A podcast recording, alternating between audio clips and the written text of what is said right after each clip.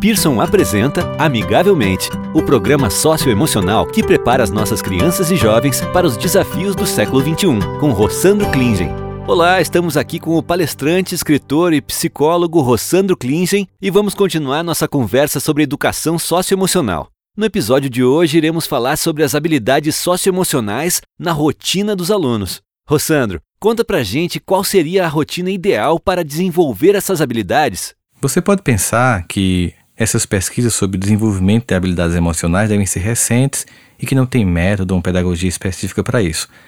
Mas, a bem da verdade, essas pesquisas já remontam algumas décadas e são extremamente sofisticadas e têm como habilidades desenvolver em nós competências como descrever nossos papéis sociais. Nós temos vários papéis: papéis de pai, de mãe, de filho, professor, aluno, diretor, chefe, funcionário. A identificação desses papéis em nós e nos outros aumenta nossa habilidade de convivência e nos faz descobrir que, além desses papéis descritos até agora, nós temos os papéis culturais. Por exemplo, nós temos várias culturas, várias religiões, várias é, regiões do país em que as pessoas têm características muito diferentes. E uma das coisas muito importantes a serem desenvolvidas no mundo em que nós estamos cada vez mais com contato com a diferença é respeitar essa diferença. Muitos dos preconceitos, do cyberbullying ou do bullying vêm justamente de piadas feitas com pessoas que têm ou alguma inabilidade ou que têm diferenças de nossa cultura, de nosso lugar, de nossa cor, de nossa língua. No mundo que nós vivemos, cada vez mais, onde todas as sociedades estão se aproximando e gerando angústia umas nas outras, desenvolver a capacidade de respeitar as diferenças e conviver com as pessoas é algo fundamental. Essa necessidade de relação respeitosa entre as diferentes pessoas é uma habilidade que pouca gente tem, na verdade. Muita gente é movida por preconceitos e por preconcepções e perdem de aprender com pessoas que pensam diferente, que agem diferente, que têm culturas diferentes. Essa habilidade ela pode se juntar a uma outra importante na, no desenvolvimento de nossas habilidades socioemocionais, que é a organização do nosso espaço e do nosso tempo.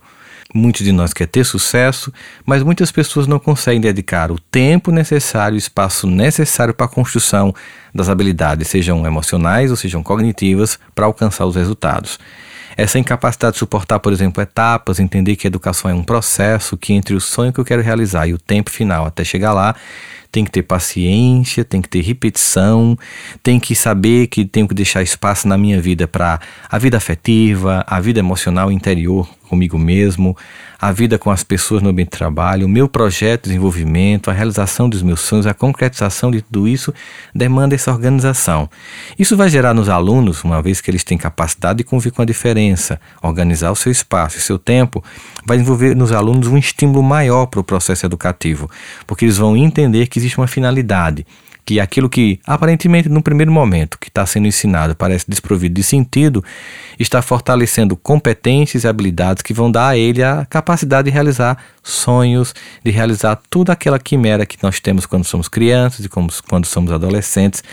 Isso vai fazer com que, além desse estímulo do aluno, e vai fazer uma conexão com o ambiente escolar, ele vai também influenciar a sua própria família, que vai ver o seu esforço, a sua dedicação, a sua disciplina, que era incomum e passa a ser agora muito mais sofisticada, vai fazer com que a própria família também comece a, vendo o avanço desse aluno, influenciar-se e também começar a avançar no processo intrafamiliar, o que vai, sem sombra de dúvida, melhorar as relações entre todas as pessoas. E isso, dentro do ambiente familiar, essas relações melhoradas por esse espaço muito mais organizado, tempo mais organizado, ao mesmo tempo relação respeitosa entre as diferenças e o reconhecimento dos papéis, vai fazer com que o aluno chegue na escola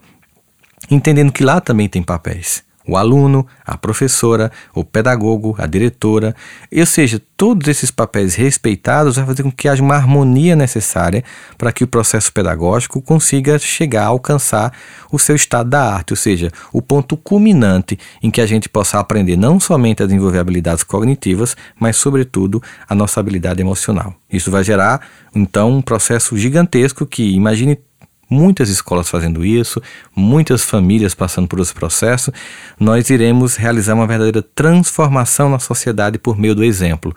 Nós sabemos que o discurso já chegou a seu limite, se esgotou, não tem nos dado a contribuição que nós queríamos. A partir de agora, somente através do exemplo consistente de mudança de comportamento, nós podemos construir um novo ser humano, uma nova família, uma nova escola e, finalmente, uma nova sociedade.